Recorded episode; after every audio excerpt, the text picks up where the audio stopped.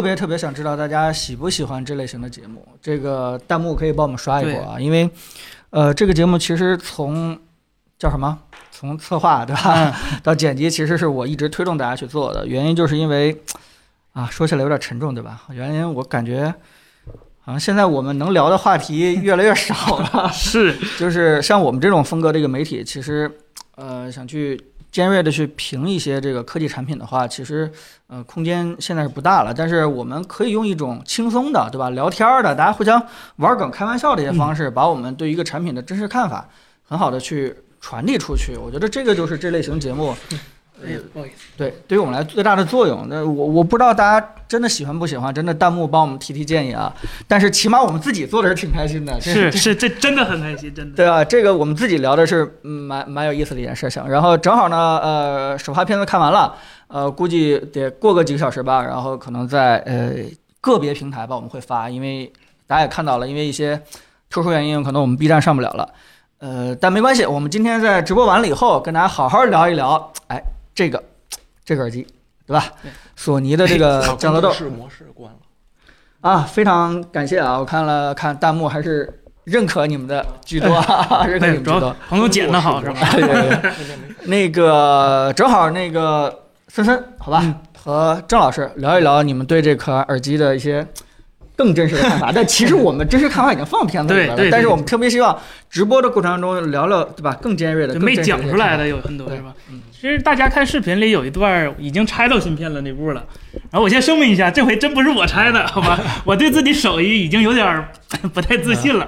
然后我们郑老师就替我们就这，对吧？这。叫十四纳米精密级处理是吧？精密手艺，两个十四纳米可以变轻这这这这，我们森森一直背锅，其实好多东西都是我拆坏的，根本不是他拆坏。但是我确实很想拆，对吧？这个意图还是有的。但是，就我们其实你看。其实我们拿这块耳机，其实你看上面已经有很多就胶带了，是吧？就就要正好你讲讲你这个心路历程，是吧？这款耳机 从出生到现在经经历了什么，是吧？这这个耳机是吗？哎，等会儿给咱看看。这个这就是你们告诉我修好了那个是吧？啊，能出声，能出声，还能使呢，这耳机啊！就当时我拆的时候，我就想试试能不能给它。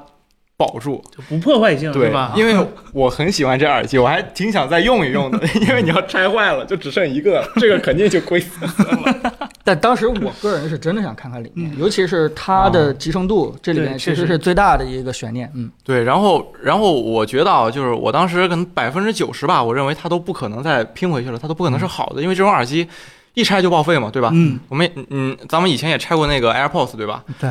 结果没想到，从那下刀的那第一下就无比的轻松。他可能预料到了自己的未来，是吧？对他那个，他那个外壳那个胶就粘的特别松，然后轻轻一撬就撬开了。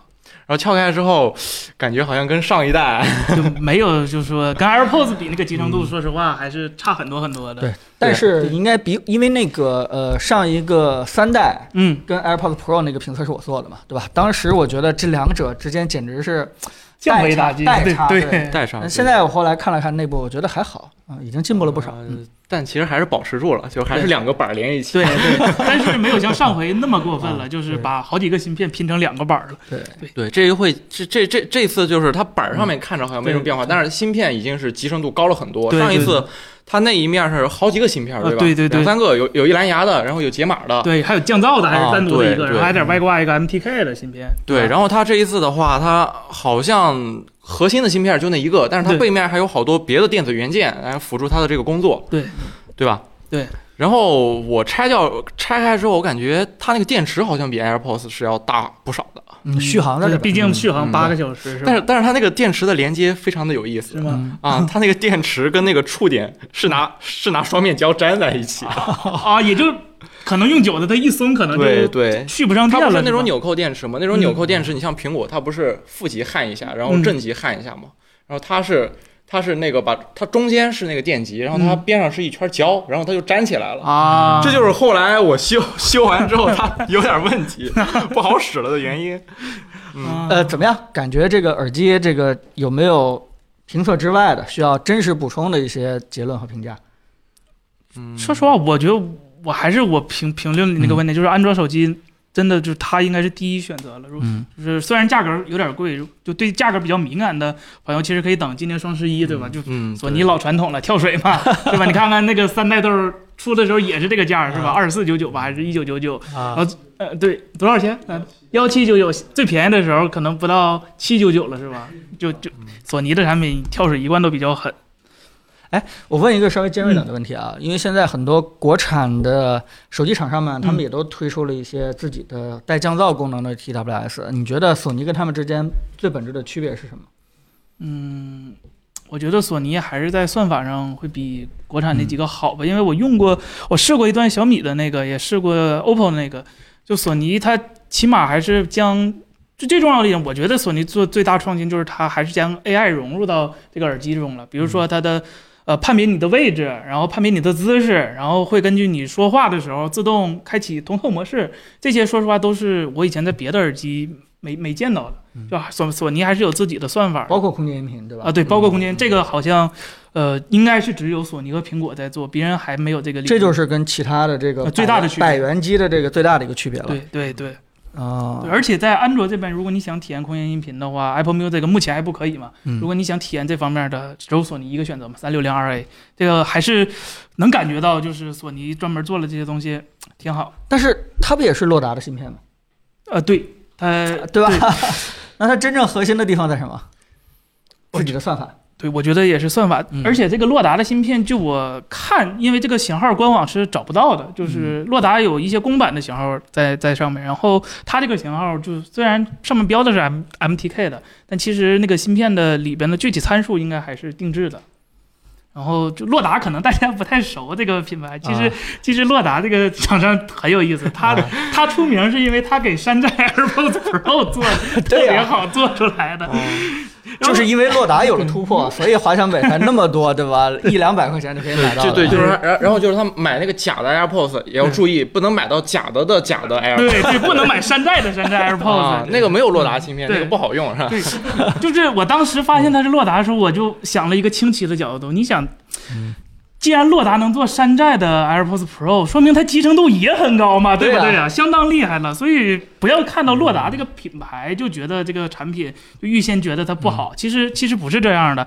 呃，不同的芯片，说实话，还厂商自己能做的调优还是非常多的，尤其是像耳机这种特别就是 历史学科非常浓重的一个学科，就是非常的那嗯好，刚才那个也有人问啊，就是这种跟头戴的相比呢，应该主要区别在降噪上。嗯，哎呀，我感觉那个 AirPods Max 就是个 等于和说的一模一样，好像是这个，那我来简单说一下吧，就是你入耳式的话，其实是更容易精准的去控制它的一个频响曲线的，对吧？因为你这个如果头戴的话，可能就遇到这个眼镜啊、口罩啊，或者说是你这个没有扣严呀、对吧？很多很多这种意外情况，它其实不好去控制的。这个不光影响频响曲线，还包括影响降噪效果。嗯，对吧？所以这个头戴的，你基本上就是戴着舒服一点，也也也就仅此而已。哦，我补我我稍微补充一点啊，嗯它它确实戴着是能稍微舒服一点，但是它那个它这个操操控这个逻辑上有有点问题，就是它摸这个太灵敏了。呃，这个得适应一下，它不像 AirPods，哦它是有个压力的感觉，这个你就轻触一下，对然后我那天躺躺床上的时候，我我想侧着躺，它另一面只要碰到那个枕头，啊，也会对它就会被摁到。到。对，对嗯，就提到这儿就我我有一点忘说了，我忘吐槽的了，就是嗯呃，它这个默认提示这个语音，说实话就有点土，有点难听。就我就我我可能给大家描述，就对学一下吧，就是它那个语音提示，它它碰了之后，它不像 AirPods 一样，就是第一声，它会有个提示，比如说你摁一下降噪，然后再摁一下环境音，再摁一下关闭，就就就就就他那个配音其实可以做得更好听一点儿。对。然后他这个还有一个非常明显的打断你，就是那个音乐或者啊是那个对对对视频的那个，就就给你打断了嘛。他因为他因为他要播他这个提示音，嗯，然后我当我觉得这个耳机我拆开之后，它解解答了我最大的一个疑惑，就我刚拿到它的时候。我特别纳闷，它为什么这么大？然后我听了之后，我感觉它音质很好嘛，我就以为它是单元特别大，所以音质很好，所以它这么大。结果还是那个六毫米的振膜，是吧？对其实也没有说特别大结果就真的完全没想到，它那么小一个那个单元，然后声音还那么好。但是，啊，索尼了，对对对，就是就是说，它其实后面这两个板儿，你要要我觉得啊，其实就就我推断，它还其实还是能合到一个的。嗯。就如果它工程设计的再合理一点儿，当然最好还是期待就是在别的产品上看见那个 SIP 吧。啊，对，就彭总做片子也提到了，但但其实当时我拆这个 AirPods Pro 的时候，嗯。我特别觉得心里边觉得恐怖的一点就是说，它的集成度还可以再提升，嗯，对，还是有空间，还可以再还是有空间。就是当时我就觉得它已经在悠着在做这个事情了，所以我觉得这点是这个苹果有点可怕的一个地方。对它芯片设计能力真的太强了。我我那天搜了一个那个嗯。SIP，他们那个他们有他们有一个那个大概的报价，嗯。那个 SIP 那个开模好像三十万美元，哦，就比一般的那种直接封装的芯片要高太多不是不是只是那个模具，啊就是把那个形状定下来，啊就就封装都不啊包括。啊啊对哦，就你自己的设计之类的，你去单独去做，然后它只是把那个外壳就就就像苹果那种异形那种，嗯。那个要三十万美元，然后等于说。这可能是砸钱也就能做出来的，也是但但苹果毕竟嘛财大气粗的，索尼这边嗯它业务繁多嘛，它不可能光靠耳机这一方面。对，所以咱们刚才聊这些东西加在一起，其实也解答了一件事，就是为什么这类的耳机又有两千块钱的，又有三四百。嗯，对对吧其实它基本上差异就在这儿。如果我们再捋一下的话，就是这个芯片的控制能力，对吧？嗯集成度嗯以及呃后面所来的这个大小，对吧？算法、交互这些东西，通通都是因为这个集成度来决定的了。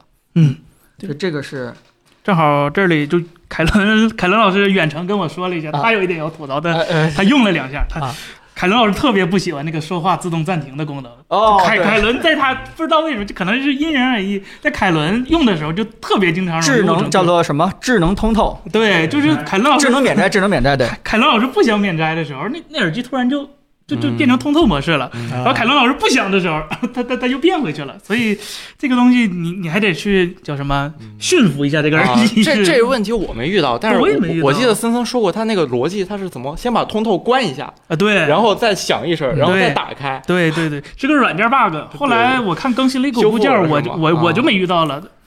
对，其实我我觉得这是一个习惯问题吧，嗯可能就是你呃，如果用惯了 AirPods Pro 的话，确实是不习惯它这个自动免摘，呃，什么时候打开，什么时候关掉，完全是心里边没有把握。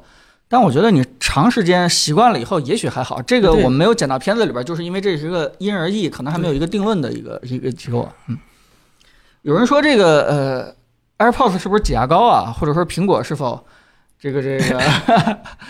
我我我觉得他现在的竞争压力确实有点小，是吧？没没没什么 对对手的，感觉是。所以你说人家挤不挤，对吧？你要是库克那个角度，估计也得挤一下啊。对呀，我挤出来的牙膏都比别人好用，能省点钱，多赚一点，对吧？多好。对好，行，大家关于这个耳机还有什么问题的话，可以在弹幕里边给我们刷起来，我们尽可能的去回答大家，好吧？对对，一会儿呢，今天我们也可以再聊一下本周发生的科技界的一些新闻。那么今天呢，呃，总结出来的也没有几条，是吧？我一会儿我们聊聊这个 Windows 十一 Windows 十一，对吧还有个 AMD 的这个 FSR 技术，FSR 技术到底怎么样，是吧对？矿矿卡矿难这件事情，我觉得已经不用再说了，是吧？这 个这个，我们都开心的一件事情马上就会到了。开心的一件事情。哎，现在硬盘价格已经已经降了。起亚币嗯我看已经跌了百分之八十多了，就 已经处于崩溃的边缘。啊，行好，呃，这个有人问这个怎么说呢？Beats 的同款 Beats 的那个，呃，它没有 H1 芯片嘛，就就从以前的我记得苹果的那个不那个 Beats 的那个项圈式的那个个还有苹是苹果的芯片，对对，那个还用苹果芯片，嗯结果这回不用了，就这是很意外。W 一是吧？对对对对，啊，W 一。就感觉 Beats 好像从干儿子又降了一小档儿。不知道，我们拿到再拆开，看看吧。对，拿到再看看吧。但是它很神奇，它它也支持啊，呃，就是降噪，也啊没有 H1 的降噪，然后也支持空间音频，可能就是不能跟头了。就重要是，就一零九九这价格，说实话，头一次吧。应那也许呢？也许人家用的就是洛洛达了，啊，收编了是吧？不是，就发现就发现买这个。比用他自己用自己那 H 一还便宜，有可能吧？而且而且有可能效果也不差，好吧？对呀、呀、都省得你做匹配那步了，洛达都给你做好了，是吧？对对对对，对，有人问跟 BOSS 比的话，我们其实片子里边最后提到了，嗯对吧？其实这个呃，BOSS 就是因为没有芯片制造能力，所以它降噪可能是做的还算不错，但是在音质控制啊，在其他方面可能就估计是跟不上了。对如果说是聪明的话，也赶快学深海啊，赶快赶快学森海。那那个卖了可能就没了，那不能卖。对对对对，行，好吧，我们再回答最后一个问题吧。嗯，Buds Pro 我们手能拿到了吗？Buds Pro 是三星的那个是吧？嗯三星那个我们没有，但是三星那个应该我记得用的是高通的方案，所以具体情况我们没有 不知道，但是啊，看看评价，其实跟索尼这个比还是没有，就索尼这个真是我看大家清一色的觉得产品力说实话还不错，除了贵了一点，说实话真的有点贵了一点。嗯，嗯我现在就好奇那 Beats 啊，一零九九能做到什么程度是吧？那那个拆了应该复复原不了了。行行行，是苹果的作风嘛，就不希望你复原。对对，哎，这个这个咱们还真能拿到，嗯啊，真能拿到。大家感兴趣，我们不过不过，如果我们再说的话，好像我们这个聊耳机真的太多了啊你想想，我我光我有印象的，咱们这个 AirPods Pro、AirPods Max，对吧？这个这个我们聊了好几期耳机方面的重磅的这个视频，对对吧？把技术基本都已经解读的挺透了。我们也该聊聊聊聊手机了，是吧？对。啊，行好，虽然大家还有一些问题，但我们赶快快进到下一阶段了，因为我们今天直播也可以把时间控制的稍微短一点。嗯我们来聊聊 Windows 十一吧，好吧？嗯这采访一下我们公司为数不多的 Windows 用户，哈，森森哈，就森森好像线路版刚出来的时候你就已经对，当天我就刷了一下嘛，就感觉怎么样？我刷的时候，说实话，我觉得可能微软还还藏了点东西，是嗯吧？可能期待一下。结果看完发布会，开的是真快啊！然后，嗯，大家表面上其实看就是换了个皮儿嘛，就是 UI 变了一下，可能更现代化一点了。嗯对。然后宣传片做的是真好，那个宣传片太好，太漂亮了嗯大家啊可能都会评价，就是应该用宣传片的部门直接去定义这个，对吧？UI，宣传片真的太漂亮了，但实嗯际到手上肯定是大不了那个效果的。但呃，大家老说它十一，说实话就是挤牙膏。我个人看，其实我觉得还是挺有意思的。背后有有，尤其是那个安卓，其实挺有意思的。嗯，哎，那个安卓背后它到底是用的什么？对不是个简单的虚拟对机，对吧？它不是跑在虚拟机上的，因为那是什么呢？有什么呃线索吗？有有有，这我特意查了，就是熟悉 Windows Phone 或者是爱好这方面的朋友应该知道，就是前几年微软做过一个项目，就是把 iOS 的软件或者是安卓的软件直接编译到呃 Windows Phone 上，嗯那个就是基于 WSL 技术的，是一种就是。呃，直接将呃另一个系统的源代码嵌到内核之中的，而不是像过去那种跑个虚拟机效率很差。然后那个就微软嘛，大家都知道，最后 Windows Phone 砍了，嗯但是它这个核心技术其实还是保留了下来的嗯。毕竟这个它当时是特意收购了一个专门做呃移植的一个公司，然后这个技术就一直留下来了。然后在前几年，呃，微软发布了那个 WSL 一，就是能在嗯 Windows 上默认直接不用不用做任何的，就是虚拟机的效果，就能直接运行 Linux。这个大家就老戏称嘛，就是现在 Windows 成了最好的 Win Linux 发行版。哦，对，对那个那真的那那个系统我一直在用，一直在用它嵌的那个乌班图那个。啊对对对对对对，我当时大学好多作业都是拿那个。那个真，的很好用。然后啊最近，呃，微软出了 WSL 二，就是它的一个更新版，这回就是连整个文件系统都通用了，就是不用像过去一样还给你硬画出来一个分区，你两个文件可能不是特别通用。啊。这回是连连连文件系统都它以前那个乌班图就是通用的，我我哦我以前就是对我就惊呆了，它能嗯。直接打开那几个盘。啊，对对，然后就是效率非常非常的高。然后它它传统的想，比如说想运行安卓软件，Windows 想运行安卓软件呢是安一个安卓的虚拟器，然后在那个虚拟器里头去跑应用。这回不是了，它真的就是在内核级别的，在 NT 内核那个级别，直接嵌入了一个呃编译安卓软件的一个叫类似 runtime 的东西。嗯所以说它真的是原生运行的。然后这个事儿。微软干过，其实很早以前的那个黑莓嗯在出那个 BB 十的时候，它也出过，它当时也是呃用了一个一套类似的技术，就是直接在内核里头嵌了一套呃编译层，所以可以直接运行安卓软件。这和跑虚拟机完完全全是两个级别的，啊它它相当于比应那个虚拟机少了一个应用层的一个一个步骤，所以说。它的效率其实要比虚拟机高很多很多很多啊，所以直接套壳安卓是吗？呃，它这个啊微软也很大方，也很啊敞开了说，我就是能运行安卓软件，我也嗯不对吧？我我承认对吧？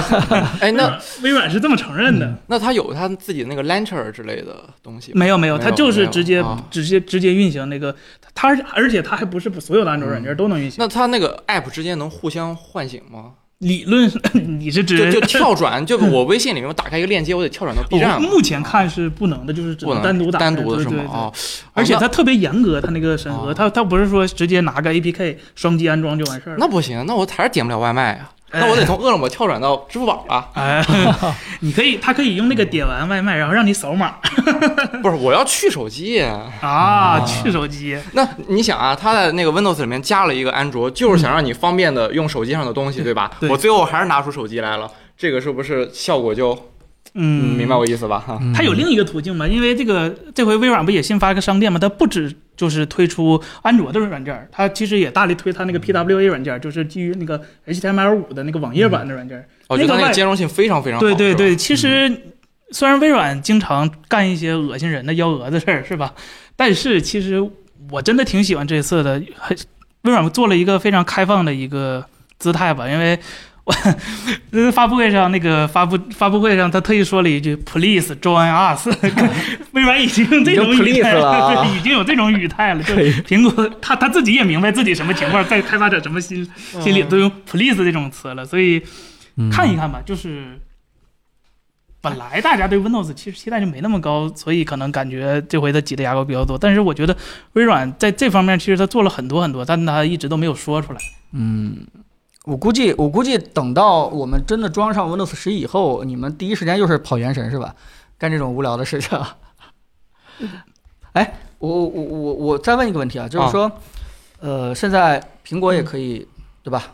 通用了，嗯不管桌面还是这个，呃，那么 Win Windows 也可以了。那那长此以往下去的话，整个生态，尤其是从开发者层面的话，对吧？会发生什么样的一个变化？假如我们预计去两年以后、三年以后，真的是一种什么状态？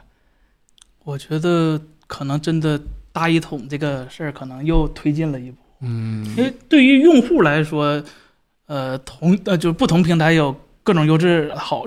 各种优质的软件儿对用户来说是好，对开发者来说，他的软件儿不用多次开发就能跑在不同平台上，他是高兴的。所以说，微软这是这回做了一个就是兼容了相当于安卓这方面的一个软件儿，其实对整个生态我觉得都是非常好的一件事儿。就是可能它识识识别上不如原生的效果，但是呃有和没有是是两件事嘛，对吧？这有了之后再再考虑把这些优化好。嗯，呃，我觉得还是微软这个好一点儿。苹果那个只能 M 一芯片，嗯。他抛弃了他大部分的旧的 Mac 的对用户，对对对对对人人哦这个 Windows 这是只要你升到十一就能用，是吧？对对对对对，啊，而且 Windows 十一说实话要求配置其实跟 Windows 十是一样的那那为什么网上全会出啊，因为？因为因为那个是微软自己的乌龙，他下午还发微博说那个我们测你电脑能不能升 Win 十一那个软件有嗯有点 bug、哦 啊，就识别错误了。其实并不是硬性要求那个 TPM 二点零，那个那个不是呃那个不是硬性要求，其实没有那个其实也能跑的。哦啊，估计就是，他也希望这个占有率能再高一点。嗯它可希望用户升级了，都强行升啊，级。对，升级做梦都想你升级是吧？每每次在苹果发布会上都怼别人的占有率，对吧？对非常低对对对对他们已经特别快了。哎呀，他真的，他真的，那个直播的那个电脑，每次都吓得我，我 对我每天下午先看看它有没有升级，然后把它暂停掉。正好咱们有个远程四同学 是吧？问了我 Windows 二 ARM 以后有没有可能直接运行 APK？这个说实话是非常有可能的，因为呃 Windows 十一这回默认的发行是没有三十二位版的，嗯也就是说默认就是六十四位了。这有个什么好处呢？就是呃，目前其实大部分的处理器 SOC 都是采用六十四位了，叉八六这边是叉八六杠六四嘛，已经找不到纯三十二位的呃处理器了。然后 ARM 那边也是也基本抛弃三十二位了，除了那个新发的那个 A 七幺零还兼容三十二位，默认剩下的那两个超大核和小核都是不兼容三十二位了。这个好处就是，呃，其实互各种平台互相移植更容易了。哪怕是叉八六和 ARM 这两个不同的精简指令集和复杂指令集之间，其实他们的代码反而是更好移植了。它不用考虑过去三十二位的兼容性问题了。大家只要都是跑在六十四位上，指令集这个事儿其实影响很小很小很小。只要开发者非常愿意，这个平台足够优秀的话，开发者是非常愿意去移植的。M 一就是一个活生生的例子。嗯其实你看很多地方。我我我个人真的不觉得是苹果去拉着这些说你给我适配，你给我适配。很多我觉得很多商业公司它是看到了这个 ARM 或者是经典指令集的一个优势，他们是主动去适配的。我相信 Windows 这边可能也会有一个美好的、光明的未来吧，应该也是会的，应该也是会有的。对，哎，我我我是去想象，就嗯如果说是两三年以后的一个整个的软件生态，就是说。呃可能大家会越来越感受不到这个不同平台之间切换的一个缝缝隙了，也有可能就是说，真的我在呃手机上玩完游戏，对吧？原神也好，或者什么其他的游戏也好，然后马上就在这个 PC 端用一个更大的屏幕，完全无缝的切换过去，对吧？继续去玩。那么我走的时候也是这样，就是我用的软件，呃我不会再去考虑我在 Windows 平台上用什么软件，在手机上用什么软件，对吧？可能我们呃，如果说大家还在用传统的软件去写作的话，可能还要想到我们在 Windows 下用 Word，对吧？用这个 Numbers，我们在手机平台当中就要去换一套 WPS 或其他什么东西。但未来的话，如果这两方面完全兼容了以后，可能真的对办公软件、嗯，对游戏，对吧？对对其他的一些软件，就是对于你来说就是一套东西了，完全不需要，对吧？其他的什么，就像这个，对吧？抖音摸鱼，对吧？订外卖，是的，官方演示的就是抖音，啊 官方演示的。哦微哦对，微软那个直接开了个抖音是吧？直接开了个抖音官方演示。哎，这个这个事情就是说，现在可能大家还觉得是一种，呃，好像没什么太大的变化，但这种变化真的是潜移默化的。嗯，真的，当你有一天突然发现已经各个平台之间完全没有缝隙的时候，那个时候可能就是把旧平台。对吧？抛弃的时候了，有有可能是这么一天，对吧？因为毕竟我们经常用的东西，无非就是什么？你想想，音视频，对吧？嗯这个这个办公软件、游戏，呃，这个网页就不用说了。我觉得这些东西，再过两年，对吧？嗯这种推动之下的话，完全就可以。对，而且有一点，其实我们上回也聊的，就是我们也大家都就默认，我们当时也其实默认都觉得，呃，专业软件儿其实会越来越符合大众用户使用，嗯有很多操作其实是靠 AI 就能帮你操作完成了。现在可能看着很繁琐的操作，到未来可能就很简单了，比如说一键帮你剪辑，一键帮你 P 图，是吧？就张老师可能一键帮你拍摄，哎，所以你要这么说的话，像 Adobe 啊，像呃那个那个微软的那些生产力软件，嗯，真的得快一点适应这种对对对，确实移动 App 确实平台的这个确实转移上去了确。实如果你还是停留在那个旧的平台，用这个非常复杂的这个交互嗯啊，我我估计可能，对吧？慢慢慢慢的就，你看，包括我身边的一些人已经嗯开始用 Protect，啊就是慢慢慢慢，好像这个身边都有这样的学习班了。嗯这个尤其是我我们家特别小的小孩儿，就是嗯刚开始的时候就就不太了解 Photoshop 了。已经开始有这个身边的人啊，不是他啊，嗯在学习这个 Protect 去处理些图片了。我啊，我觉得从小真的是，确实确实不一样。就我我那天在那电脑里还装了个那什么剪映专业版嗯啊，拿那个你要剪 剪映专业版啊？不拿那个就是就是我我把那软件打开之后，我就瞬间理解了网上那一大堆那小视频都基本上是怎么剪出来的，啊就是它素材都给你准备好，它各种转场都给你准备好。就是这样。就是你你在剪那种片子的时候，用它的效率比 PR 或者 Final Cut 是要高很多很多很多，因为它准备的实在太全了，从从从配乐到空镜，到那个素材表情包，然后到转场，它全都有。嗯我我觉得它肯定很多，你想自由定制的一些点，嗯肯定是不如那些传统专业的东西。但是它毕竟是新鲜事物，嗯它一定会把整个的这个门槛降低，推着整个视频剪辑行业往前去走的。这件事情，我觉得咱们做科技行业的人都不要那么保守，对吧？觉得这个东西像自动挡车一样，嗯对吧？没有推背感，没有操控感，这个这个没有手感啊、呃但其实这就是趋势，没办法。嗯，你以后也不用学那个胡迪尼 Master，、那那不行，我我跟彭总的观点不太一样，啊我觉得专业软件还是继续往一个更专业的啊，道路上去走，然后就两条路嘛，嗯，两条路对两极分化一下是吧？也不叫两极分化吧，就是你可能那专业的人真要去剪那么一个视频，我真的推荐他用剪映去剪，那个比 下回跟杨老师商量一下。我们不剪那样的视频 啊。啊，那个太快了，那个实在是。嗯，但但是我我觉得是这样，等哪天咱们真的可以正式版出来，嗯是吧？装上了以后，呃，都不一定正式版啊，哪怕有这个稍微公开一点的这个版本出来的话，我们也专门做一期节目跟大家去聊聊这个 Windows 十一。毕竟这个陪伴了我们那么多年，是我们绝大多数人对电脑的启蒙的教育的一个系统。如今有了一个脱胎换骨的一个变化，我们真的还是挺关心的。虽然我们可能都 离开它挺长时间了脱胎 换了层皮儿吧，就换脱胎换皮儿。就就是他以前那些东西，所有的从九几年那些还是全留下了，是吧？啊，就粪堆还在。啊，在在在，但是它压缩了一下，说体积变小了，东西在，但是变小了。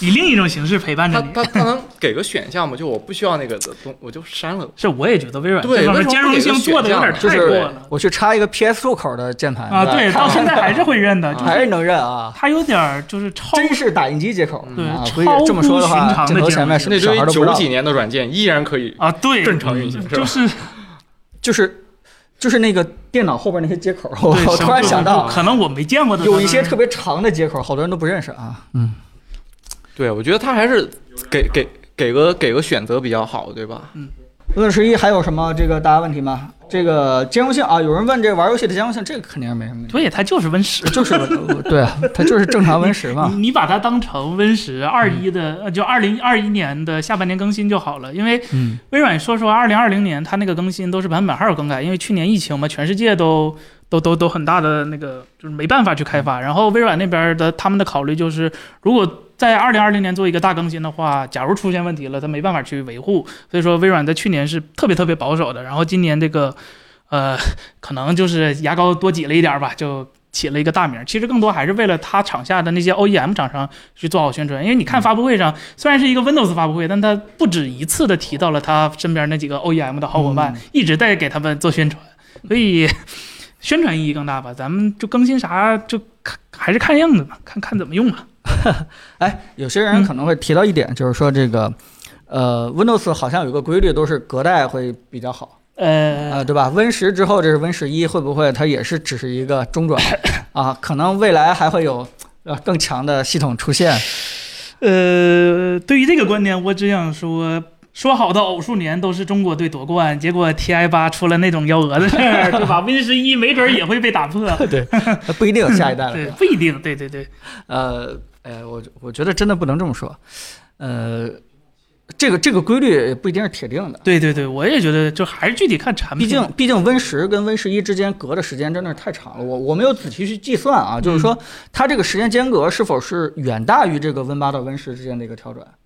呃，好好像这个事儿又怎么看？主如果是看换那个 UI 界面的话，其实那隔了很久了，因为第一代第一代 Win 十是一五年出的，到现在也六年了，其实很久了。但是其实 Win 十从虽然已经发布这么久了，你大家看可能还是一直那个丑样。其实它内核里里边和当初现在的 Win 十、嗯和最开始那个 Win 十已经完全完全完全不一样了，完全就是两个系统了。虽然 bug 可能还是一样的，但是里边真的换了很多很多。啊、就是我看那个泄露出那个版本、嗯啊，我就觉得桌面上的那个图标的左下角还有一个小箭头 来提示你这是一个快捷方式的时候，我就真觉得 Windows 完了，绝望了，就绝望了。我说这个问题已经留这么长时间了，我们小时候就有这种笑话啊，把这个桌面快捷方式拷到 U 盘里边，就以为把这个东西带走了。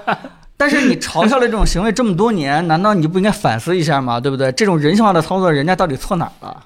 微软可能是觉得都这么多年了，你也该学会了吧？就是哎呀，关键是，就是我以前觉得这种东西挺可笑的，但其实包括那个，呃呃，包括我们啊，有时候教父母，嗯，有时候就是遇到一个问题，我们就会觉得他特别的笨，但是你去给他讲那个时候，你突然发现这问题其实不在他那儿。我举个例子，嗯，就是比如说吧，呃，我的父母会看到那个一些跳出来说这个这个关闭，啊，但其实那个关闭是一张图片，明显是一张图片，你只要点了以后就被诱导到跳到一个这个垃圾网站上了。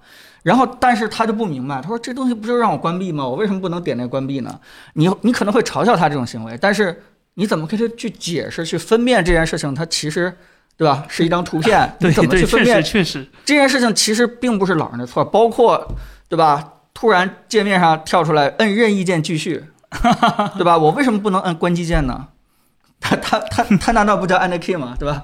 就是这逻辑上的，好像逻辑上也没错。所以我我觉得这件事情不应该从用户的角度去找毛病，包括嗯这个，确实确实，他应该从真的整个系统的交互设计上去反思一下自己是否坚持了那么长时间的东西是否是有问题的，对吧？应应该去前进一下了啊。然后我们聊下一个话题，好吧？对下一个呃，AMD 的最新的技术，AMD 这周就是终于把那个他自己的那个大力水手，就类似英伟达的那个呃用低分辨率渲染高分辨率的技术，提高帧数的那个 FSR 给放出来了。哎，Xbox 会更新啊，会更新 叉 box 更新更新是吧？啊，对，挺好。更新不是好事儿，有可能。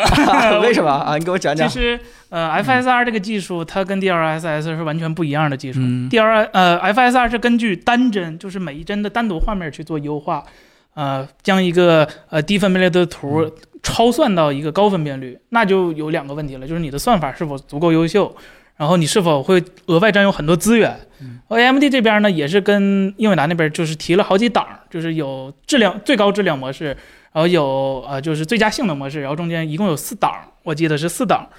然后 它毕竟是一个单帧基于单帧合成的技术嘛，说实话，呃，先泼段冷水吧，就是显示效果非常非常非常非常不好。啊嗯，，就是它目前实现的，呃，它它牺牲呃，它它省出来的，它它多出来的那些帧数，完全对不起它牺牲的那些画质，就是它那画质劣化，说实话有点有点过分了，就是它还不如做一个 TAA 呃超采样做的好呢。就是跟那个时间抗锯齿，就是现在很多游戏其实都有时间抗锯齿了，嗯它的效果可能其实还不如那个的。这个毕竟 AMD 这边它是用传统的计算单元去纯算，它没有 AI 去帮着辅助。哎，你你是已经实际看过对比了？实际已经看过对比了，啊就是那鼠毛色都精确到分辨率上了，啊那种那种了。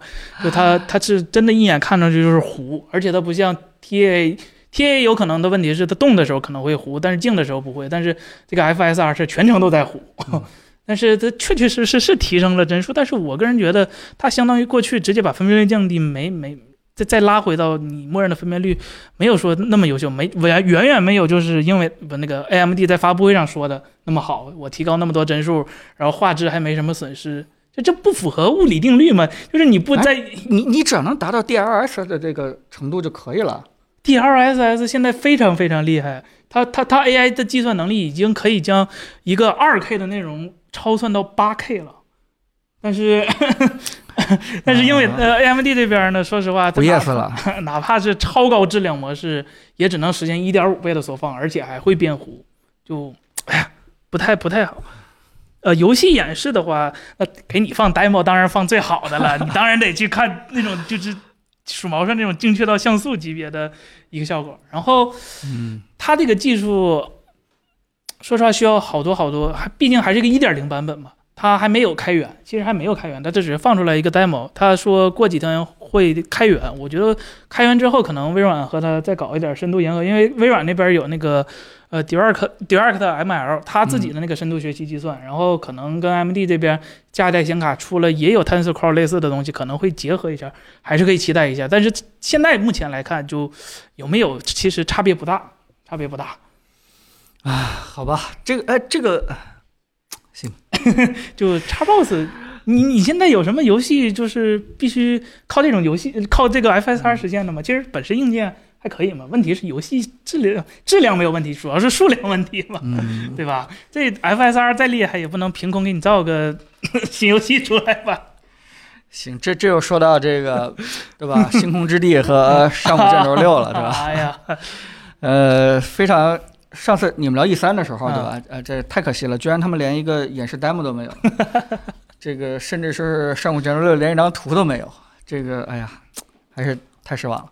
但是，但是其实我对那个、呃《艾尔登法环》还是挺感兴趣的，啊，因为我我我玩游戏还是聊还是愿意玩它的那个呃时代背景，因为因为我了解这个整个欧洲的神话背景的体系，其实就是一个呃北方的一个。呃，诺曼的一个体系，嗯对吧？包括这个昂格鲁撒克逊啊，他们基本上都是北欧神话那个体系。嗯第二个就是说希腊神话体系，嗯就是、呃宙斯南欧这边，对吧？啊就包括那个什么，对吧？九头蛇啊，对吧？这个啊潘多拉呀，或者说是这个，呃，全都是这种嗯希腊体系嗯啊，什么牛头怪一定要在迷宫里边拿一个斧子在啊那瞎转悠啊，这都是希腊的体系的。然后这个神上有 N 多的这个呃山上住了 N 多的神，对吧？啊，但是他用的一个神话体系其实是一个第三方小众的凯尔特的一个神话体系。嗯就是也是当时的欧洲的一个势力，无非就是被赶到这个呃，英国的北边被隔到长城里面，就是变成了对吧？嗯，呃，北方那些民族的原型了。但那凯尔特的神话体系我还真的不太了解，所以特别想通过这个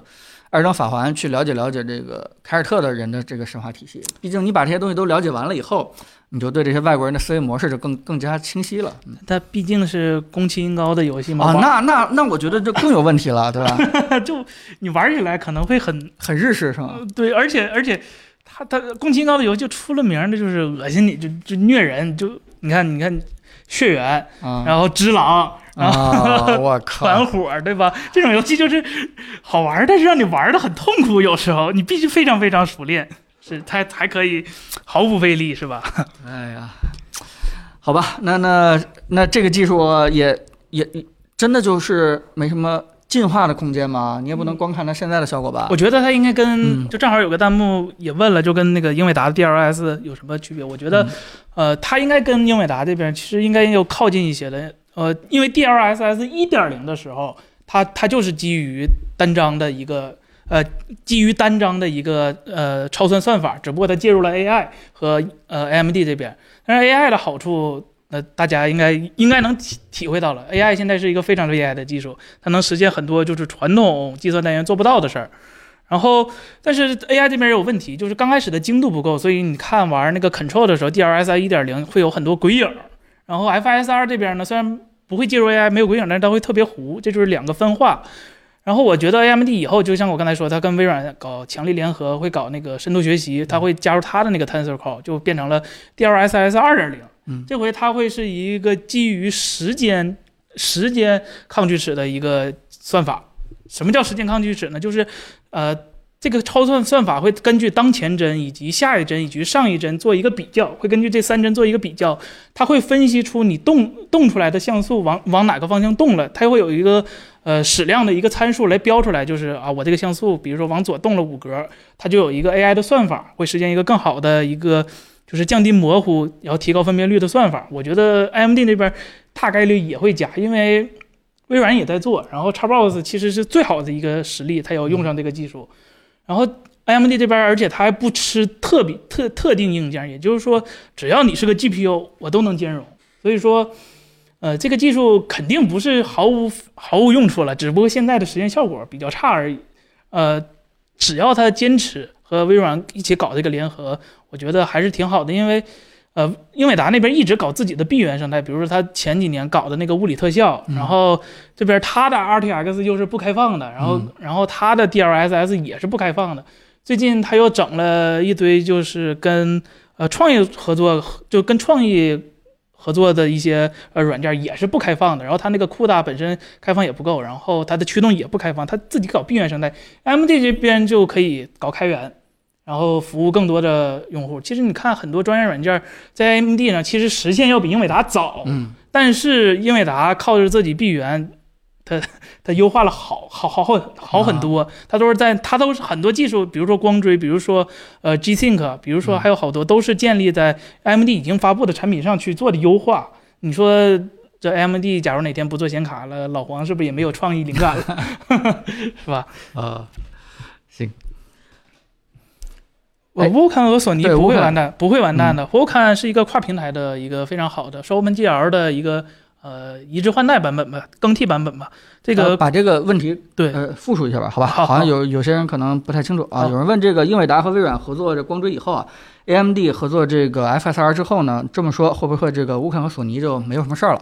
呃，不会的，就是嗯 Vulkan 首先作为一个跨平台的一个呃 API，它它它能在安卓上运行，它能在呃 Windows 上运行，它能在 Linux 上运行，呃，甚至它能从通过某种特殊的方法在 Mac 上运行嗯。它是一个呃嗯跨平台很很强的一个一个一个 API，所以说它它会长期存在，它不会完事儿，它不会完结的，它不像呃 D 叉只能运行在 Windows 上。然后苹果那边只能运行 Metal，它它跨平台性的优越性还是非常好的。然后第二个问题就是索尼完蛋，索尼不会完蛋的。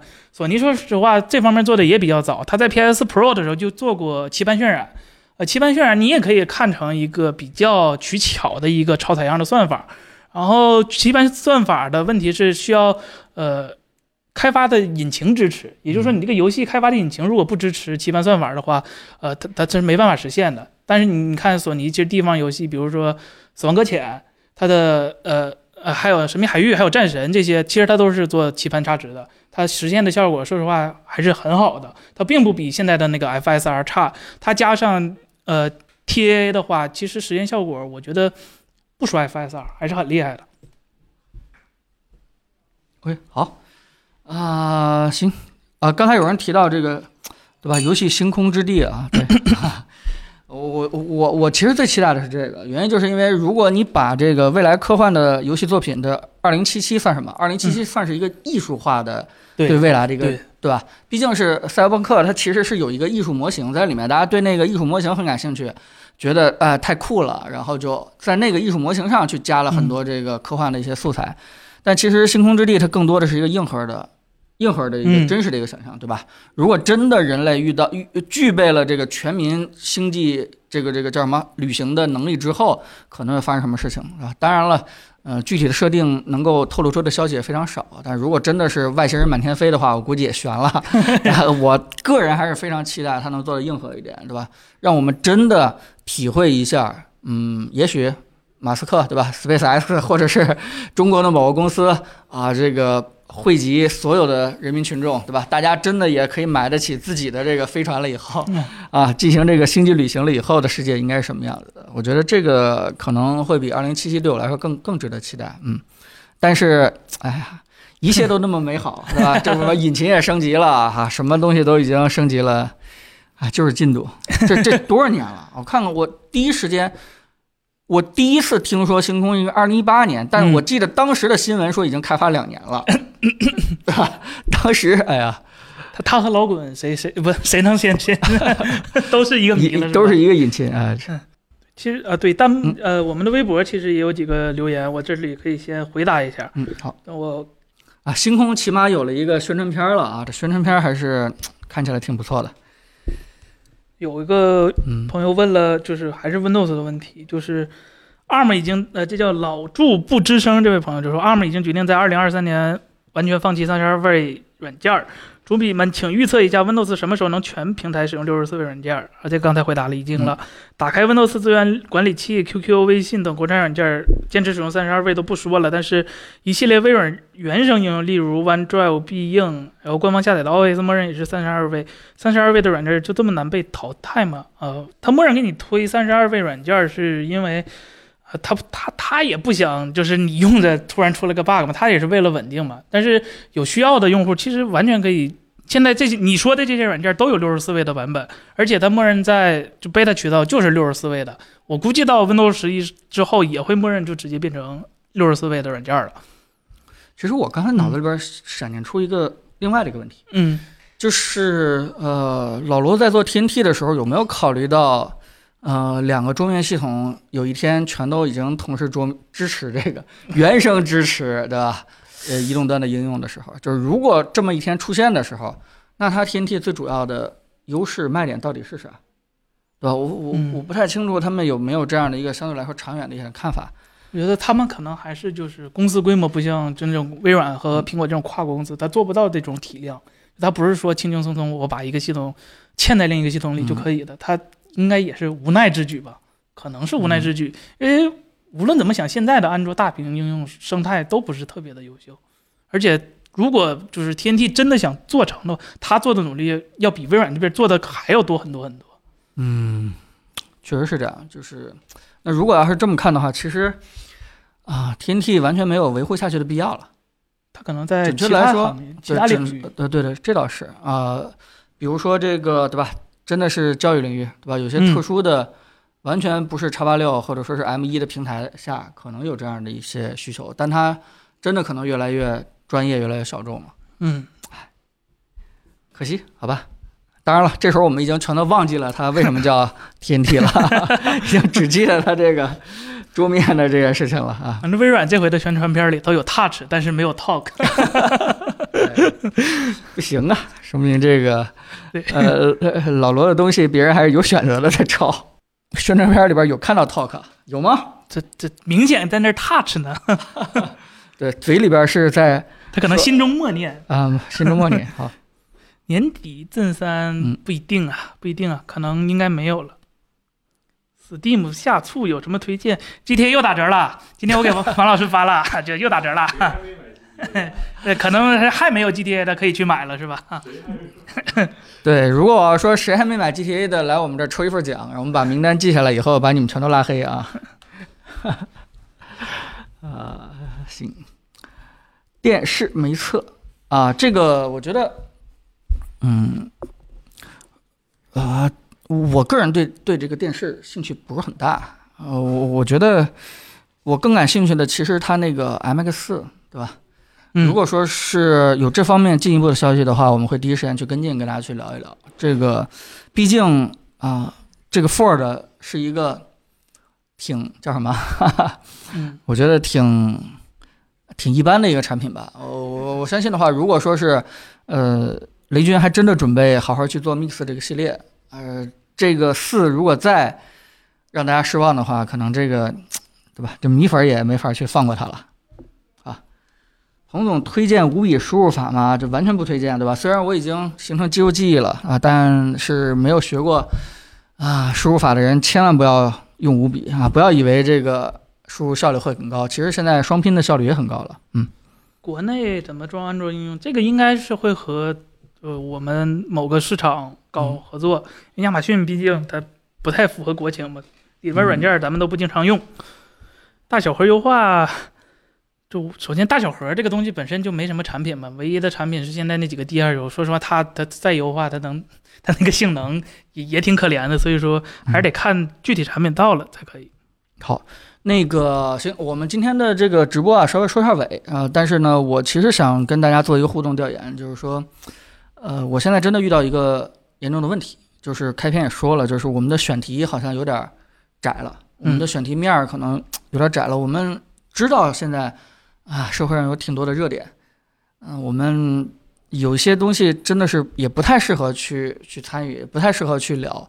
所以今天跟大家互动一下，就是大家觉得我们还有什么呃有意思的选题，大家想看什么东西，对吧？也可以在弹幕上去给我们刷一刷，并且大家也了解我们，对吧？也知道我们的风格可以去做的，可以去好好去跟大家去聊一聊，去给大家去挖点挖掘点深入的东西的这些选题。大家真的还想看什么样方面的一些内容？我们今天最后也可以简单去看一看有没有，对吧？新的一些想法。呃，原因就是因为，嗯，你评测一个产品，势必就会带到它背后的品牌。嗯，呃，这个尤其是一些品牌越来越多的一些争议，就是你越来越不去不敢去碰它。这这个就是我们是希望给大家去挖掘一些真实的东西，对吧？但架不住，哎呀，有些人，对吧？这个这个不停的去引，呃，生活类的东西啊，提升幸福感的东西啊，我我我觉得这倒嗯，对吧？我觉得这件事情第一步，我得给员工们得把工资得提上来，对吧？大家才有这个兴趣去提升自己生活的幸福感。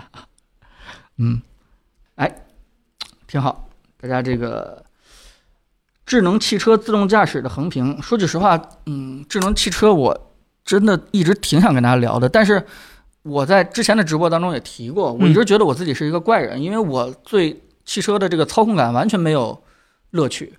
我我我觉得一个汽车，我上车以后，然后通过全套的自动驾驶，给我移动到另外一个 B 点，我觉得这就是它的一个使命。我我不一定通过操纵它获取多大的一个驾驶的快感，所以我对它的智能化其实更感兴趣。如果有一天有机会真的有机会跟大家去聊这个智能汽车的话，可能更多的是也是聊智能化这个东西，哦，真的有一天，假如不用驾照就能可以用车的啊话，那我真的太开心了。一定会有这样一天的，好吧？嗯，哪一个品牌的矿卡还有买的必要？所有矿卡都我们要敢敢出这期节目的话，你知道吗？也也得被冲吧，我估计哈。你们敢教大家怎么去买矿卡，就别买，好吧？只能建议大家别买。尤其女生自用的更不安全，是吧？尤其是一个女生自己自用了六百张那种的，是吧？哎，其实这个话题我还是挺感兴趣的，但真的不好说，咋说咋说对吧？没法说。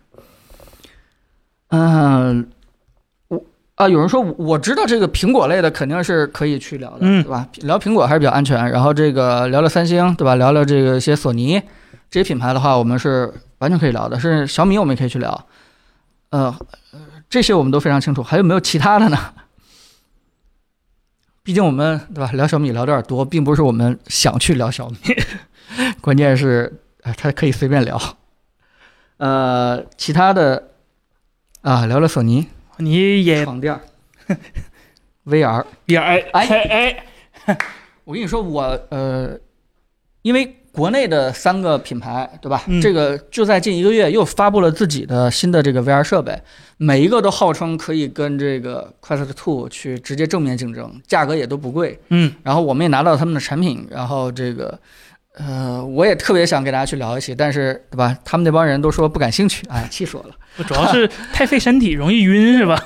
但是哎，可能就我不晕吧？就真的就你能驾驭，就你能驾驭那个。那我行，那不管三七二一啊，这个哪天我给我我把他们直接拉过来啊，跟大家去聊一期 VR 啊，一定，我觉得这这挺好的。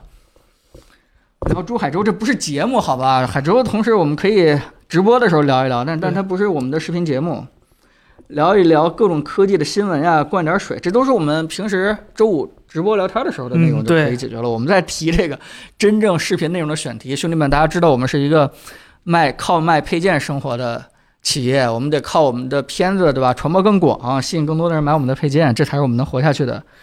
啊，家电类，新风壁炉、地暖。说句实话啊，脱离这个智能这个方面、科技方面，我们并不擅长。对，我我觉得呃呃，凯伦还是挺有兴趣去钻研这些东西的。他之前做了一些这个，不管是呃枕头对吧，支架这些、桌子，对对，很多很多很多。嗯，基本上我们就只能听他去去研究，其他方面我们好像好像不太懂，不太擅长。闲鱼避坑指南啊，聊聊腾讯和字节的故事，适合父母类的电子产品啊，我觉得这些还挺好的。嗯，行，非常感谢啊！我看大家已经刷了不少的选题啊，这个我基本上也有一些思路了，大家给了我一些这个提示。呃呃，虽然 有一些可能不太适合，但不少还是还是挺好的。非常感谢大家支持我们的壳壳膜，好吧，我们今天的直播也差不多就到这儿了。嗯啊，行吧，好吧，我们这个父母的数码产品，我真的挺想去聊一期的，好吧，这个挺有意义，真挺有意。义。好吧，行，非常感谢大家今天又来看我们的一个直播，好吧，我们今天呃人少，好像看起来不是很热闹，但是我们还是发布了一个新的片子，跟大家聊了几个吧，嗯，这个周发生的一些有意思的科技新闻，好吧，我们今天就先到这里，好，我们下下回再见，好吧，拜拜，好，拜拜。